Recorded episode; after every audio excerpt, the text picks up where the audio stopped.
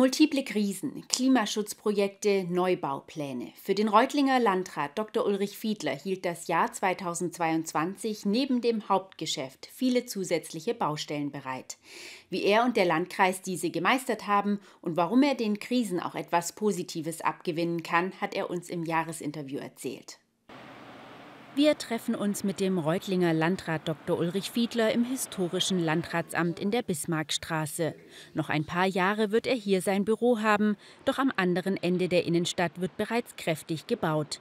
Im Frühjahr 2026 soll hier das neue Landratsamt stehen, das dann auch die verteilten Anlaufstellen der Ämter vereinen soll.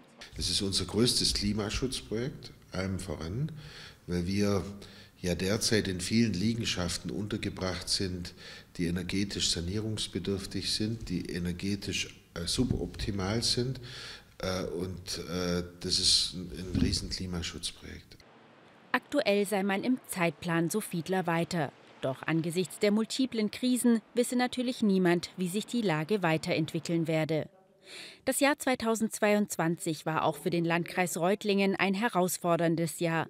Trotzdem versucht der Landrat auch etwas Positives in all den Krisen zu sehen. So hätte es durch die Corona-Pandemie beispielsweise einen deutlichen Digitalisierungsschub gegeben, so der Landrat. Und äh, wenn man äh, zum Beispiel das Thema Energiekrise betrachtet, dann glaube ich, auch hier erleben wir derzeit Entwicklungen, in Richtung Klimaschutz, in Richtung Energieeinsparung zum Beispiel, Entwicklungen, die wir ohne diese Krise nicht erlebt hätten. Auch wenn es für das Landratsamt und die Behörden angesichts des Übergangs der Corona-Pandemie in eine Endemie Erleichterungen gibt, sind die Herausforderungen in 2022 stetig gewachsen. Denn auch in Reutlingen kommen viele Flüchtlinge an, mittlerweile nicht mehr nur aus der Ukraine. Das ist eine große Herausforderung, weil es ist, glaube ich, vielen nicht bewusst, dass wir im Jahr 2022 äh, alleine deutlich mehr Geflüchtete mittlerweile im Landkreis aufgenommen haben als in 15 und 16 zusammen. Und das sei neben der Unterbringung auch eine gesellschaftliche Herausforderung. Denn gerade Schulen, Kindertageseinrichtungen und medizinische Strukturen hätten allgemein schon unter einem Fachkräftemangel zu leiden. Die Strukturen sind belastet und in, auch in den Schulen, in den Kitas. Und in diese belasteten Strukturen kommen zusätzliche Menschen. Das ist eine große Herausforderung. Und ich glaube auch die Aufnahmebereitschaft der Bevölkerung, gerade in dieser multiplen Krisensituation, äh, ist beachtlich. Das muss man wirklich sagen.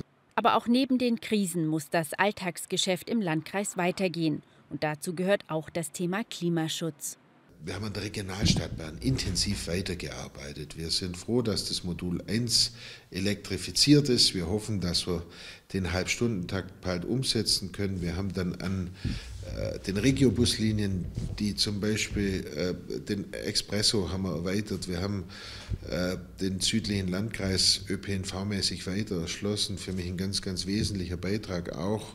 In der Haushaltsplanung 2023 übersteigen die Aufwendungen für den ÖPNV zum ersten Mal die Aufwendungen für den Straßenbau, erklärt der Reutlinger Landrat, dessen Landkreis sich auch beim Thema Wasserstoff sehr engagiert. Der Landkreis Reutlingen ist einer von 15 Regionen, der als sogenannter High-Expert gefördert wird.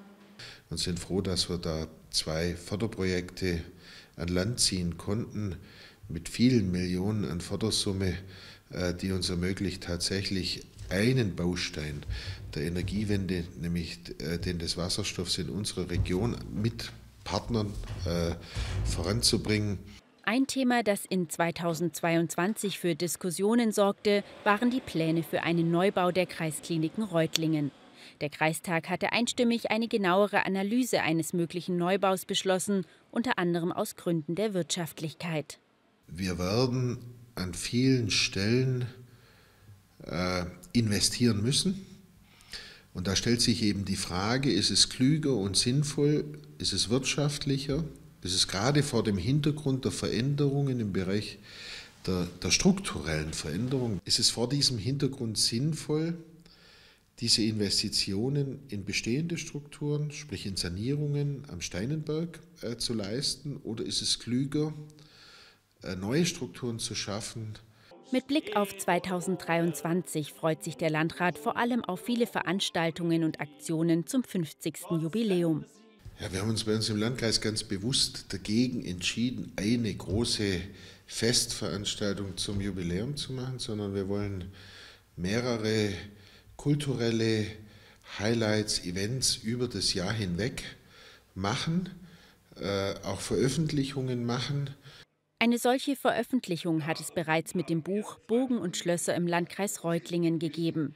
In dem Bildband werden insgesamt 34 Burgen und Schlösser vorgestellt, unter anderem auch viele geheimnisvolle, eher unbekannte Bauwerke. Im Jubiläumsjahr soll es dann noch Live-Talks und ein historisches Kreissymposium geben. Zusätzlich soll der Landkreis auch von oben vorgestellt werden. Wir haben ein ganz tolles Projekt, das sich nennt Der Landkreis lächelt. Wir werden an verschiedenen Veranstaltungen unzählige Aufnahmen von Kreisbürgerinnen und Kreisbürgern machen, die wir dann am Ende in einem äh, Bild übereinanderlegen. Das ist eine ganz besondere Technik und damit äh, kriegen wir den lächelnden Landkreisbürger. Auf dieses Lächeln sind wir jetzt schon gespannt. Und auch Landrat Fiedler beendet das Jahresinterview mit einem Lächeln und geht optimistisch ins neue Jahr.